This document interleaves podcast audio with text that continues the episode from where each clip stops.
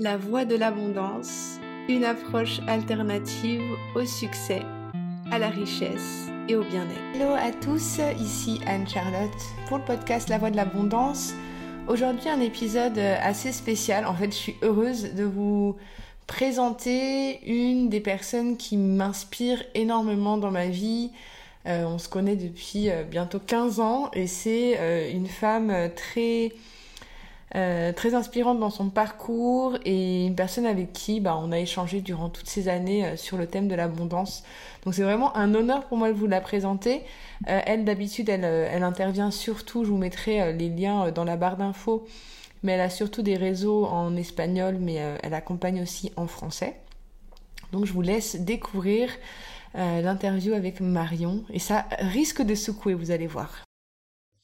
Coucou Marion Hello Je suis ravie de t'accueillir ici sur le podcast La Voix de l'Abondance.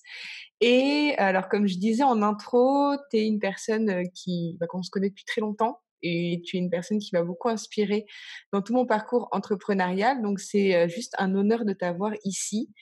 Et je vais déjà te demander de te présenter euh, pour toute l'audience qui va nous écouter. Ok, super. Donc moi, je suis Marion. Donc en effet, ça fait une quinzaine d'années maintenant qu'on se connaît. Ouais. Depuis Cholula, Mexico. Donc moi, je, suis française et j'habite au Mexique depuis bientôt 14 ans. Et ça fait au moins plus d'une dizaine d'années maintenant que je suis dans un parcours entrepreneurial euh, avec euh, beaucoup de, de hauts, de bas et beaucoup d'apprentissage.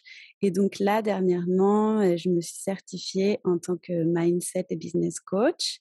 je suis aussi passionnée de marketing digital et je travaille surtout pour l'instant dans, dans l'industrie de la maternité. Voilà. Donc, j'ai un, site en ligne où les mamans peuvent acheter des cours en ligne pour se préparer à la grossesse de façon consciente. Et puis en postpartum, et l'idée, c'est d'avoir de plus en plus de cours euh, pour ces mamans-là. Voilà, ça c'est le gros du projet, mais il y a d'autres choses après.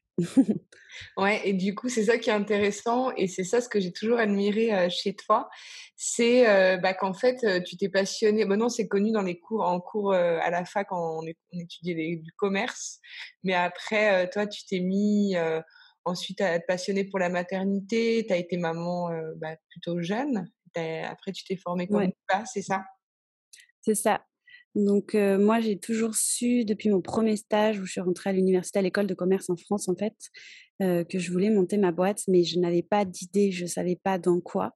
Et en fait, avant de, avant de tomber enceinte, j'étais tombée sur un reportage sur la, naissance physiologique et ça m'a passionnée. Et donc après, j'ai eu donc ma fille à, oui, à 25-26 ans et je me suis passionnée par ce sujet puisque il y a beaucoup de bah, de violence obstétrique et on, perd un peu ce naturel euh, au niveau de la naissance et donc tous les bienfaits. Donc j'ai créé, et là est venue l'idée avec la maternité, toute la créativité, un espace pour informer les mamans sur les avantages de l'allaitement, de l'accouchement physiologique, euh, du portage, etc. Et, euh, et, puis par la suite, j'ai importé une marque de porte-bébé au Mexique qu'on distribue ici maintenant dans, dans tout le Mexique. Et c'est là qu'a vraiment démarré la partie intéressante de mon entrepreneuriat, on va dire. Oui. parce que du coup, c'est ça qui est, qui est assez chouette, c'est que donc tu t'es formée en plus de ça à devenir doula, donc t'accompagnes ouais. l'accouchement et tout ça. C'est ça. ouais. C'est fabuleux quand même cette adaptation et cette cette envie en fait de d'apprendre et d'apprendre et, et c'est ça c'est qu'en fait, euh, c'était pas suffisant pour moi juste de pouvoir partager l'information aux femmes avec ce que moi je lisais. je voulais être formée pour pouvoir avoir une certaine autorité, on va dire, sur ce que je disais. Pas juste je suis une maman et je te partage ces informations-là. C'est non, je suis une professionnelle et je peux t'accompagner. Donc en fait, je voulais aller jusqu'au bout, mais c'est pas c'est pas la seule fois où je me forme pour pouvoir accompagner les gens depuis un côté plus professionnel, puisque maintenant je me suis formée en tant que coach en programmation neurolinguistique, en hypnose et EFT, e etc. Justement pour pouvoir poursuivre parce que je, voyais bien qu'il y avait des choses qui se passaient, même si je leur donnais toute l'information aux femmes. Au moment de l'accouchement, il y a des choses qui se passaient et je n'avais pas les ressources et les outils pour pouvoir travailler dans l'inconscient. Et l'accouchement est très connecté avec l'inconscient. Mmh. Donc, du coup, j'ai décidé de me former. Et finalement, au jour d'aujourd'hui, j'accompagne moins les mamans à ce moment-là, mais plus les femmes qui ont aussi évolué dans leur maternité et qui maintenant commencent à repenser un peu à elles, à leur projet, à ce qu'elles veulent faire. Donc maintenant, j'ai évolué un peu sur des femmes qui, qui veulent justement, dans, bah, on va dire, un petit peu avancer dans leur entrepreneuriat. Et donc, je les accompagne avec ces blocages subconscients qu'elles peuvent avoir. Souvent, c'est des mères. Oui. Et oui, c'est ça, c'est que. Et puis, tu as quand même un blog aussi. Enfin, tu as, eu cette expérience dans l'entrepreneuriat, comme tu disais, de marketing digital. Euh, Tu as aussi un blog bah, super connu, si je ne m'abuse. Euh, oui, Tribu Materna. Ouais, Materna. C'est des ressources en espagnol. On mettra, si jamais, les liens si ça vous intéresse. Euh, mais euh, parce que je sais qu'il y en a quelques-unes aussi de, de, la communauté qui, qui parlent aussi espagnol. Mais, euh, mais c'est vrai que, que sur le tas, tu as aussi développé euh, à la fois des compétences, on va dire, d'accompagnante et en plus de ça, euh, les outils pour faire connaître ton activité, pour diffuser ton message et tout ça. Exactement. Et je pense que justement, c'est pour ça qu'après, ça a évolué sur un côté peut-être un peu plus euh, business aussi et marketing. Parce que j'ai remarqué, justement, avec mon blog Tribu Materna, on avait un annuaire qu'on est en train de remettre à jour là.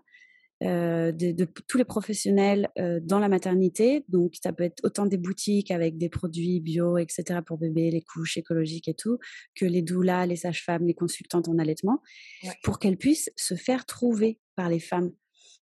Et en fait, je me suis rendu compte que ces, ces personnes-là qui avaient cette passion et cette vocation, elles, elles étaient zéro en business, voire se sentir mal quand il s'agit des ventes.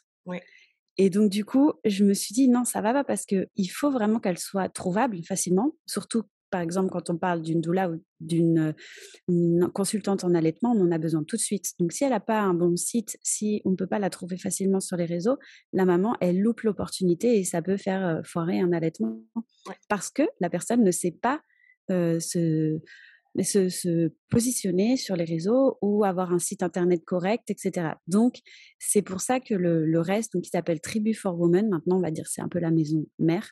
Ouais. Euh, on veut justement aider euh, toutes ces femmes qui ont lancé l'entrepreneuriat par une passion, une vocation, mais qui, qui n'y connaissent rien en business. Et on veut les aider à ce que leur euh, entrepreneuriat fonctionne et devienne une vraie entreprise, en fait. Ouais, et c'est extrêmement intéressant ce que tu décris parce que c'est quelque chose que moi je vois beaucoup euh, auprès des personnes euh, bah, qui viennent à moi, qui veulent se lancer euh, comme comme accompagnante. Moi j'ai beaucoup des sophros, des naturaux qui viennent et qui sont un peu perdus bah, face à ça, de se dire bah tu as une passion, tu as quelque chose qui t'appelle, mais au moment de vouloir la monétiser, au moment de vouloir être visible sur les réseaux, c'est vrai que c'est tout un défi. Donc c'est vrai que c'est quelque chose que toi, tu as travaillé déjà pour toi, mais aussi que, tu, que tu as permis de, permettre aux autres, en fait. Ouais, c'est ça. Et en fait, en fait, là, on va lancer justement la semaine prochaine un défi gratuit en, espagnol où on va parler de ça, on va parler de comment trouver ton client idéal et justement repousser celui qui ne sera pas ton client, comment débloquer ta relation aux ventes, parce qu'il y a des connotations super négatives par rapport aux ventes, surtout quand on est dans, ou au marketing par exemple, surtout quand on est dans l'industrie de l'accompagnement. Ouais, c'est le, dernier, donc la dernière, euh, le dernier interview, c'était avec Cédric qui était justement ancien marketeur, lui qui était un peu touché par la grâce et, euh, et à revenir aussi euh, dans une dimension spirituelle, tu vois, à intégrer justement, c'est un peu le parcours inversé. dans ton cas, tu vois, qui a eu vraiment ce côté où il s'est dit, bah, en fait, le marketing, ça suffit pas. Mais c'est vrai que nous, en tant que femmes, parce que c'est ce que je vais expliquer, nous, en tant que femmes, on n'a pas la même vision. Parce que peut-être, enfin, c'est quelque chose que tu, enfin, vu que tu travailles avec des femmes, je pense que tu le vois aussi. Bah, je euh pense qu'on communique différemment et puis on, depuis une autre énergie. Et en plus, les femmes avec qui je travaille, elles, sont avec leurs enfants à la maison, etc. Donc, il faut d'autant plus, d'autant plus être efficace et que ce que tu fasses, ça fonctionne pour pas se décourager et pas perdre trop de temps. Oui, c'est clair. Quand tu as des enfants à la maison, travailler en ligne, c'est déjà un confort qui est, qui n'a pas de prix. parce que c'est vrai que des fois, ça peut être bien, enfin, ça peut être mal vu.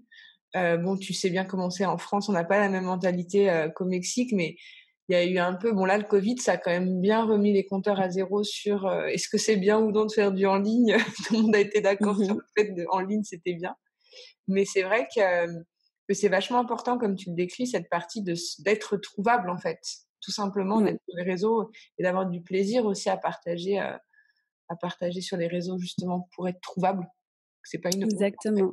Ouais. Non, exactement.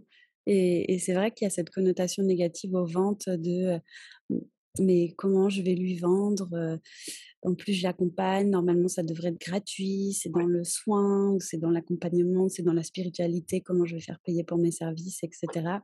Et, et puis, c'est marrant parce que j'écoutais quelqu'un qui expliquait qu'il avait analysé les discours des personnes quand elles parlent de leurs produits. Donc, elles sont hyper passionnées. Et, et au moment où la personne commence son speech de vente, il y a des vibrations qui changent et ça se voit tout de suite. Et lui, il pouvait voir juste sur une bande sonore à quel moment la personne, elle commençait son speech de vente parce que justement, elle perdait confiance en elle, elle commençait à se sentir un peu pas confortable, etc. Et ça se voyait tout de suite. En fait, c'est, c'est fou qu'on, soit comme ça alors qu'on a un super produit, un super service. À, offrir au monde. Et mmh. ouais, du coup, donc ça, c'est vraiment la partie qui est vraiment inspirante dans, dans ton cas, c'est toute cette capacité à rebondir. Bon, toi, tu as fait une école de commerce aussi. Que Ça a pu te donner des, outils, mais je pense que c'est au-delà de ça. C'est quelque chose que, que tu as en toi, euh, comme tu l'as décrit, que tu me voyais déjà euh, quand tu faisais. Oui, je pense que c'est plus que ça parce que l'école de commerce, ça m'a donné pas mal d'outils. Et puis, j'ai fait la spécialisation, euh, spécialité, c'est les langues en espagnol. J'ai fait la spécialité en entrepreneuriat. Mais le marketing digital, à l'époque, ça n'existait pas. Ouais.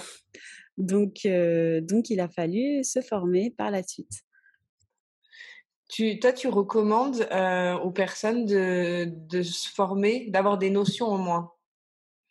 Oui, oui, mais je pense qu'il ne faut pas acheter un petit cours par-ci par-là. Il y a tellement de, de cours ou de mini-cours de réseaux sociaux, de Facebook Ads, etc. Je pense que ça, ça peut être un petit peu overwhelming. Je, je pense parce que ça couvre pas tout. C'est peut-être mieux de, prendre un, un, coaching avec quelqu'un sur ce produit en particulier ou ce service en particulier que tu as et d'avoir un, vrai accompagnement sur comment tu vas le diffuser en fait. moi, je parce que sinon on peut se perdre. Ouais. moi je suis d'accord, je me dis que c'est pas vraiment l'outil. moi je fais des coachings aussi de, de business business quantique. Et c'est vrai qu'il y a toute cette approche aussi, bah, tu l'as décrit, hein, tu vois, même bon, là, le cas de l'accouchement, des fois, on peut parler d'un accouchement, d'un projet, mais tu vois, euh, euh, quand tu, enfin, il y a des blocages inconscients qui vont empêcher en fait les personnes d'oser parler de leur service, qui vont oser, euh, qui, enfin, qui vont les bloquer de, au moment de vendre, au moment de, de parler de ce qu'elles proposent. Donc c'est vrai que le coaching ça aide pour venir. Ben oui, c'est ça. Parce que c'est pas juste, c'est pas juste avoir les outils. avoir les outils c'est bien, mais après il faut les appliquer et parfois quand c'est pas appliqué ou quand on a une certaine résistance à faire quelque chose, c'est un blocage plus interne et le fait de d'être accompagné avec quelqu'un, ça permet de comprendre et probablement de, de dépasser euh, ces comportements-là, on va dire, qui, nous qui nous sabotent, qui nous auto-sabotent finalement, qui nous empêchent d'agir, euh, d'être dans l'action. Ouais. Mmh. Et alors j'avais aussi envie, bon bah on va en parler peut-être vite fait, mais c'est vrai que au-delà de ça, dans ton parcours, bon, nous, de l'abondance, c'est vrai que les personnes qui vont nous écouter, elles savent peut-être pas, mais nous, on parle d'abondance depuis fou, 2011, je crois qu'on a commencé à se partager des ressources sur des livres d'abondance et tout ça. Donc, c'est un sujet qui nous parle énormément à toutes les deux. Et qu'est-ce qui, comment tu définirais pour toi l'abondance aujourd'hui? Alors aujourd'hui, moi, comment je le définis, c'est de pouvoir me rendre compte que dans n'importe quelle situation où je suis, j'ai tout ce qu'il me faut. Donc, par exemple, c'est des petites pratiques tous les jours, d'ouvrir mon frigo et de me dire mon frigo il est rempli. c'est des choses comme ça, de me dire ah mon plein d'essence il est fait, de sentir que j'ai toujours ce dont j'ai besoin finalement. Et donc parfois c'est pas toujours le cas, mais de me concentrer sur les, petites choses que oui, j'ai. Et j'écoutais justement des études scientifiques dessus qui parlaient que justement, on avait c'était ces petites doses de bonheur en fait qui faisaient le bonheur global, ces petits, cette petite satisfaction au niveau du cerveau humain. Donc c'est vrai que c'est c'est beau comme tu le décris. Parce qu'il y a beaucoup de gens qui peuvent penser que l'abondance, c'est avoir des milliers, des millions sur son compte en banque, mais c'est peut-être quelque chose de beaucoup plus subtil. Mais en plus, ce qui est fou, et, je l'ai aussi vécu, c'est que mmh, on, va, on va se dire, quand j'aurai cette somme-là sur mon compte, je me sentirai comme, comme ça, non? Et moi, je, le savais aussi, puisque j'en avais déjà entendu parler. Et ça m'est quand même arrivé, où à un moment donné, je me disais, non, mais là, il faut que j'ai tant d'économies, etc. Et quand je l'atteins, finalement, je, je m'analyse et je me disais, bah, finalement, je me sens pas plus en sécurité ou je me sens pas mieux d'avoir cette somme. Donc en fait, l'abondance c'est maintenant. C'est pas c'est pas quand tu auras ça ou quand tu vas faire ça ou quand tu auras tant d'amis ou quand tu auras tant de choses. Déjà, c'est pas que pour l'argent, mais on en parle beaucoup par rapport à l'argent, mais c'est vraiment une façon de se sentir là maintenant avec 2 euros sur ton compte. Parce que quand tu en auras 200 000, tu pourras te sentir exactement de la même façon. C'est ça qui est terrible. On a du mal à, s'imaginer parce qu'évidemment, on se dit non, mais si j'avais 200 000 euros, mais en fait, c'est vraiment un état d'esprit.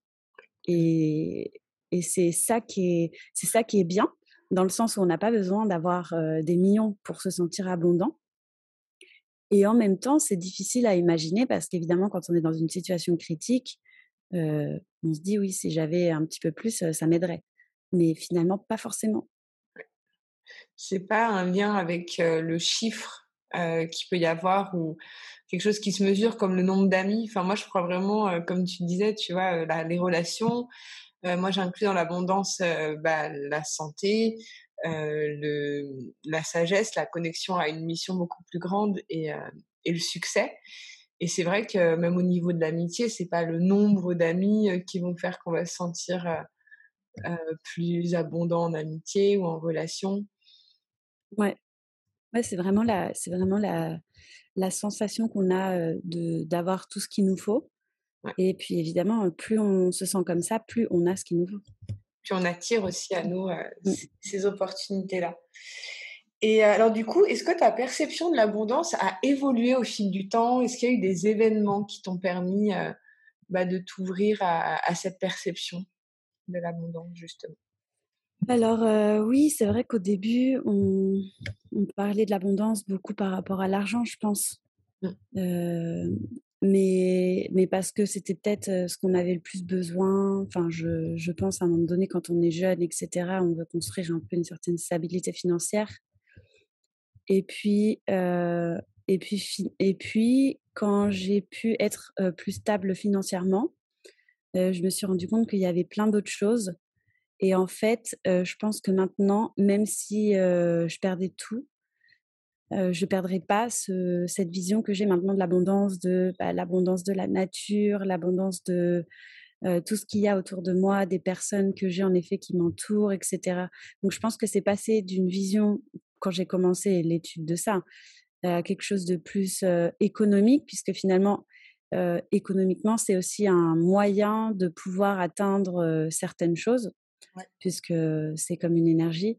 Mais que si, même si on n'a pas cet argent, finalement, on peut vivre dans l'abondance. Donc c'est ça, c'est là où ça a shifté aussi, finalement. Et puis au niveau relationnel aussi, bon, tu as eu un parcours aussi particulier. Enfin, t'es maman solo maintenant. Euh, ouais, enfin, il est là, il, il, il est là maintenant. Donc, on va dire qu'on est, on fait du coparenting. Ok, c'est cool. Voilà. Mais ouais, non, c'est vrai que tu as eu un, parcours vraiment. Bah, je sais qu'il y a beaucoup de mamans qui, qui, nous écouteront et c'est vrai que tu as un peu la preuve de que oui, c'est possible quand même de développer un projet quand on a cette grande vision qui nous pousse. Je me souviens, tu travaillais avec ta petite sur le porte-bébé. Sur le porte -bébé. Ouais. ouais, c'est ça. Non, mais c'est oui, c'est de penser aussi. Bah, c'est sûr que moi j'avais ce projet-là et puis je savais qu'il y avait d'autres mamans en fait qui attendaient de moi et qui comptait sur moi. Et donc, ça m'a, je pense que ça m'a aidé aussi à, passer quelques étapes compliquées de savoir que, que je, je, pouvais apporter aux autres et transmettre, etc. Et qu'on comptait sur moi. Donc, je ne pouvais pas lâcher. Ouais. Non, mais c'est clair que ça t'a, ça, c'est, c'est vrai que cette vision aussi, et c'est pour moi aussi une, un, un point important de l'abondance, c'est cette, la sagesse et la connexion à quelque chose de beaucoup plus grand. Et je pense que c'est ce qui nous porte aussi dans l'entrepreneuriat parce que ça, il y a des hauts et des bas. et euh, quand il y a des bas, bah, quand on a cette mission beaucoup plus grande qui nous habite, euh, c'est ce qui nous tient aussi dans les moments difficiles. Ouais, exactement. C'est se poser la question euh, quelle est ma mission et qu'est-ce que je dois faire, et on va avoir les réponses. Et mmh, du coup, j'avais, j'aime bien demander ça.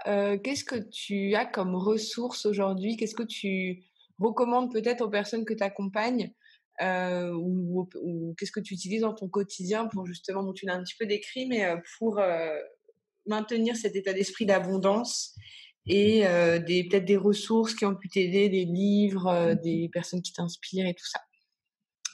Ok, alors déjà, moi, ce que j'ai fait, c'est que, mais surtout au moment du Covid, en fait, j'ai, j'ai accéléré, on va dire ça.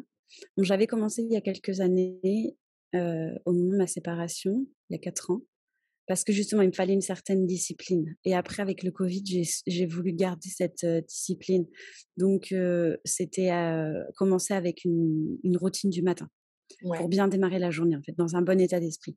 Parce que quand on se réveille en retard, euh, on sort du lit, on n'a pas le temps de prendre une douche, on, se met direct devant l'ordi, on démarre déjà un peu dans le speed de la journée et c'était quand même pas la même énergie. Donc, en fait, euh, j'ai lu le livre Miracle Morning. Ouais. Et, euh, et j'ai beaucoup, beaucoup écouté aussi tous les podcasts de Tony Robbins. Et je sais qu'il plaît pas à tout le monde et je comprends pourquoi parce qu'il est très rentre dedans. Mais en fait, moi, j'ai besoin de ça parce que je veux pas accepter la médiocrité en fait où je vais je vais essayer de de mettre un peu de je sais pas le mot en français. Ce serait en espagnol c'est suavizante ou en anglais c'est softener d'essayer de justifier pourquoi je fais pas les choses en fait. Oui, et des excuses et de se dire. Voilà, c'est ça. De façon. Trouver des excuses. Oh, ça va, je fais déjà pas mal de choses, c'est déjà bien ce que je fais, etc. Donc en fait, je voulais pas rentrer dans ce mood-là pour justifier ma non-action. Ouais. Donc j'ai mis en place une routine et c'est vrai qu'il y a certaines personnes, elles vont pas aimer le mot discipline, mais moi ça m'a vraiment aidé. Euh, d'être disciplinée, de me lever tôt, donc tous les matins un petit peu plus tôt et de commencer euh, la méditation, faire du yoga, des exercices, euh, lire, prendre des moments pour moi, du coup, quand ma fille dormait.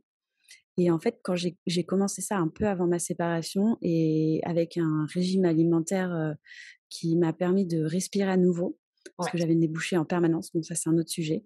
Et en fait, à ce moment-là, tout s'est débloqué quand j'ai commencé à pouvoir respirer vraiment par le nez. Du coup, j'ai pu pratiquer mieux le yoga.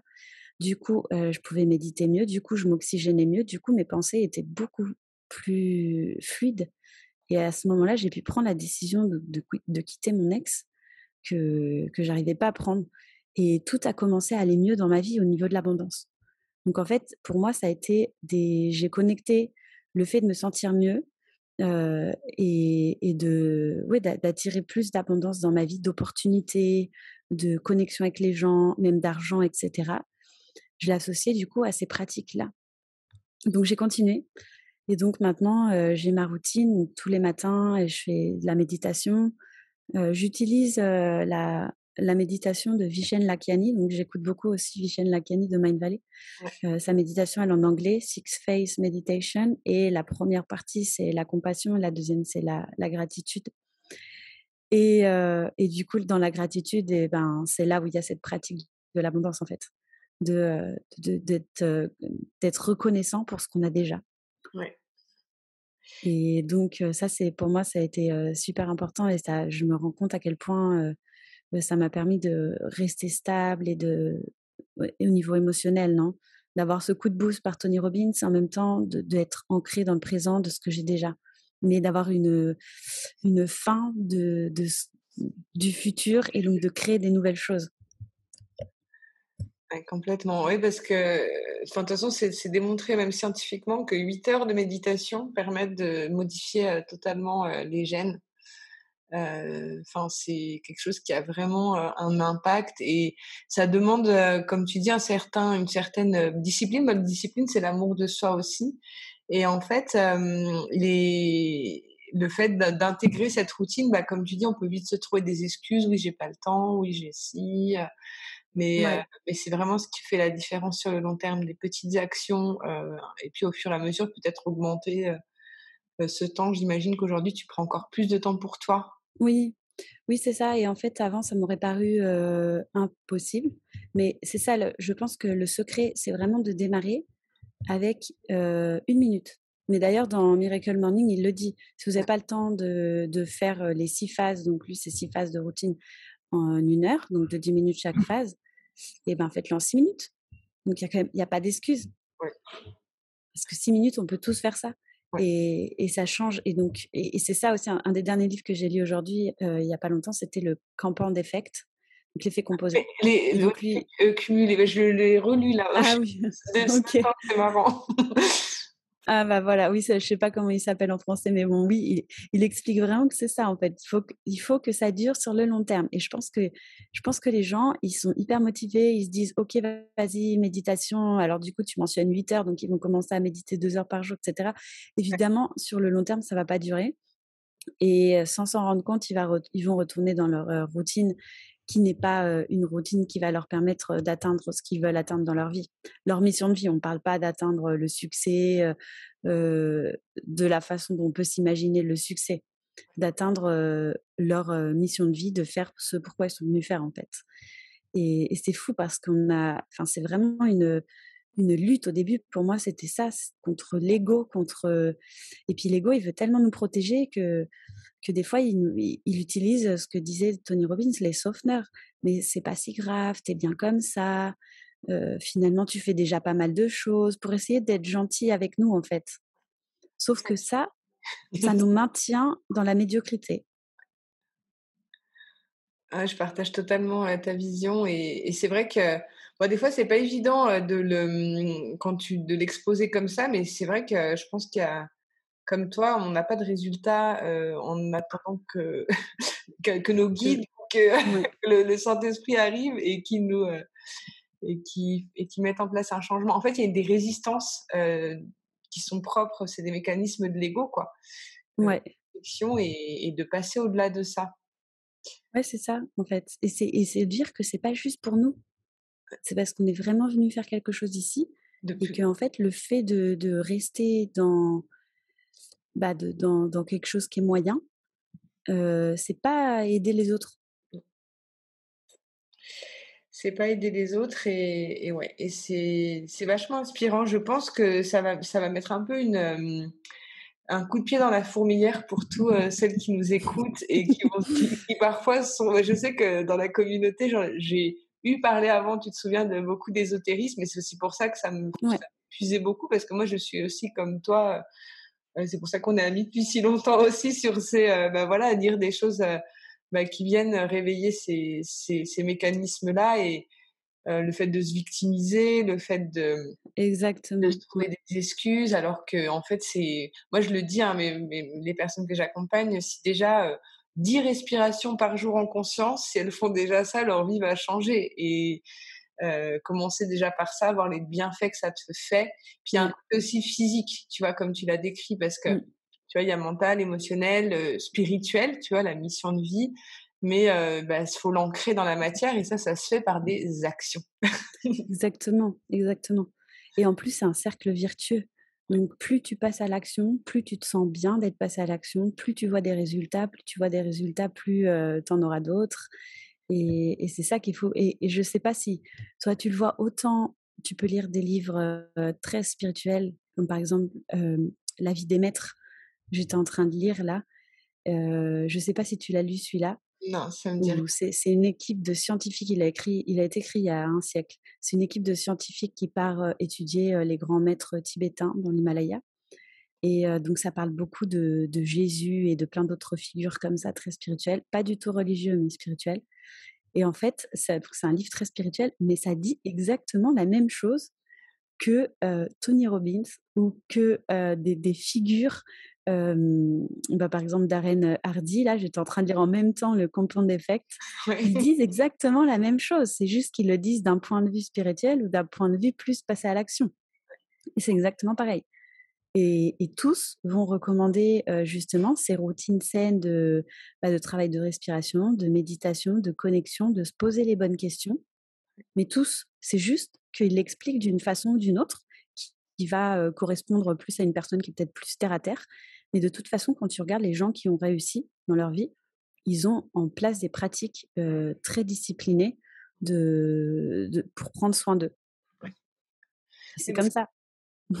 C'est comme ça. Et en fait, c'est augmenter son propre niveau d'énergie. Euh, on peut pas euh, aider, aider les autres et accompagner s'il n'y a pas cette discipline déjà pour nous. Et, et c'est vrai que voilà, y a, tu le vois avec les réseaux sociaux, il, y a, il peut y avoir vraiment cette tendance d'être là sur son téléphone, tu vois, des heures qui ne devraient pas, tu vois. Il y a, enfin, tu sais, de, cette conscience que, que tout ce qui est autour de nous est sacré et que et que les, outils peuvent être euh, parfois euh, joués contre nous aussi. Euh, je sais que tu as aussi, Des, ouais, là, comme tu dis, la, discipline. Et ouais, c'est vachement intéressant parce qu'en plus, tu es quelqu'un de très émotionnel et je sais que beaucoup qui nous écoutent le sont aussi. moi, je me suis aussi beaucoup.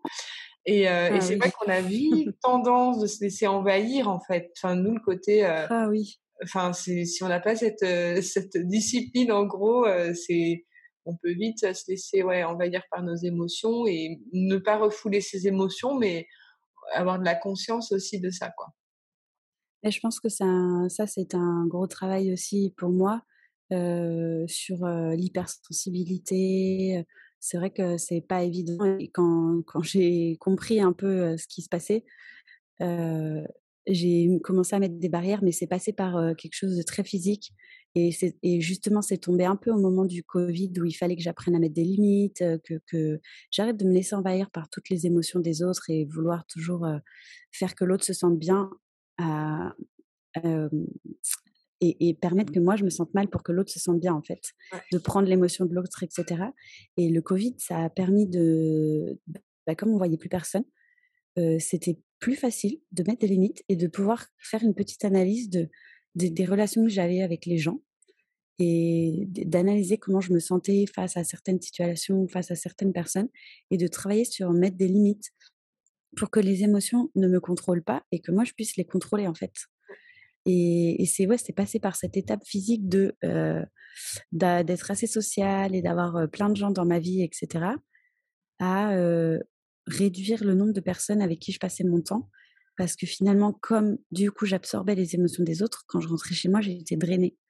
Et en plus, il se trouvait que les gens venaient beaucoup me raconter leurs problèmes ou venaient beaucoup me, euh, me demander conseil sur plein de choses et que je faisais avec plaisir, sauf que, euh, sauf qu'en fait, j'arrivais pas à mettre une limite entre ce qui est à eux et ce qui est à moi. C'est important ce que tu dis parce que je sais qu'il y en a beaucoup qui nous écoutent qui sont dans le même cas. Et moi, je l'ai été aussi. Et c'est toujours un travail. Hein, c'est pas quelque chose, je pense, qui, oh, c'est fini, c'est bon. Bah, après, on s'en rend compte.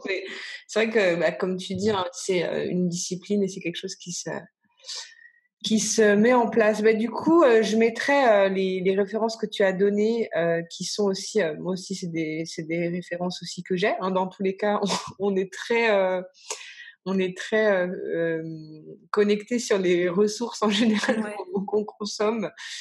voilà, il y aurait quelque chose que tu voudrais rajouter pour conclure, si tu aurais des conseils à donner? Ah oui, donc du coup, toi, tu proposes des coachings. Oui, c'est ça. Plus en espagnol, mais tu peux aussi. non, pas forcément. Figure-toi que j'ai coaché pas mal de Françaises. Je travaille, ben, c'est souvent avec la communauté des Français ici au Mexique. D'ailleurs, les mamans que j'accompagnais à Mexico, c'était que des Françaises.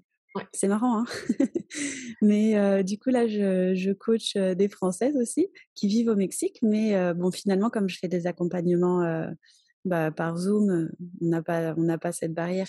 Donc, non, je peux proposer des coachings en français. Et, mmh, et voilà, qu'est-ce que je pourrais rajouter? Je pense que je pense qu'il faut être conscient que la grande majorité des personnes ne vont pas faire le travail. c'est la réalité. C'est la réalité, c'est que les gens vont toujours trouver des excuses pour pas le faire. Donc en fait, il faut savoir que si tu n'es pas en train de le faire, tu fais partie de la réalité, de la norme. Donc si tu as envie de faire le travail, tu feras partie des 5% et donc les portes vont s'ouvrir. Et, je pense que ça, enfin moi, c'est quelque chose qui m'a choquée en fait. Et je me suis dit, non, mais moi, je veux pas faire partie des gens qui ne font pas de travail. Alors oui, c'est dur. Mais oui, c'est pas facile de changer sa façon de fonctionner quand on a 30 ans, 40 ans, 50 ans, sa façon de penser, de, remettre en question des systèmes de croyances, etc. Mais ça nous ouvre tellement des portes impressionnantes que ça vaut la peine. Mais il faut savoir que oui, c'est pas simple. Non. Ouais, bah c'est marrant que, bon, de que, tu me partages, que tu partages ça parce que c'est aussi ouais, tout un chemin et c'est vraiment important. Je, je, pense que, que les personnes qui vont nous écouter, qui ont écouté là jusqu'ici, ont, pu, ont pu se rendre compte de la puissance de tout ce que tu as pu apporter. Et je te remercie de tout cœur. Dans, dans, tous les cas, dans la barre d'infos, il y aura tous les liens pour retrouver Marion. Et puis, si jamais, en plus, je mettrai les réseaux sociaux. Puis, dans tous les cas, tu réponds, tu répondras en français si jamais les personnes ne, parlent, ne, parlent, pas espagnol. Mais c'est un bonheur de t'avoir. Écoute, je te remercie de tout cœur. Bah, merci à toi aussi. Et puis, bah, on se retrouvera très vite de l'autre côté. Ok. Donc à Puerto Vallarta, c'est là où tu habites maintenant. Puerto Escondido. Puerto Escondido, oui. Pourquoi Puerto Vallarta Mais bon, ben merci beaucoup Marion. Je t'embrasse. À bientôt. À bientôt. Et voilà, cet épisode est terminé. J'espère que ça vous a plu. Donc vous avez dû voir que c'est assez euh, confrontant ce qu'elle a pu vous partager. Vous me direz un petit peu en commentaire ce que ça a pu vous évoquer. Euh, si c'est des choses qui vous parlent, c'est pas forcément des idées conventionnelles euh, qu'elle a pu apporter, mais moi c'est vrai que je partage aussi entièrement sa vision. Euh, voilà. J'espère que ça vous a plu. je vous retrouve très bientôt pour un prochain épisode. Je vous rappelle que si vous me suivez sur les bah, sur des chaînes de podcast, n'hésitez pas à mettre une petite note et un petit commentaire parce que ça aide pour le référencement. Et si vous me suivez sur YouTube aussi, de vous abonner, de mettre des commentaires, de mettre des likes, euh, c'est vraiment une façon euh, importante pour moi d'être, euh, de, faire vivre cet espace. Et si jamais sur YouTube il y a plus de ressources, des conférences, des extraits de méditation. Donc voilà, c'était tout pour moi et je vous retrouve très bientôt pour un prochain épisode. Bye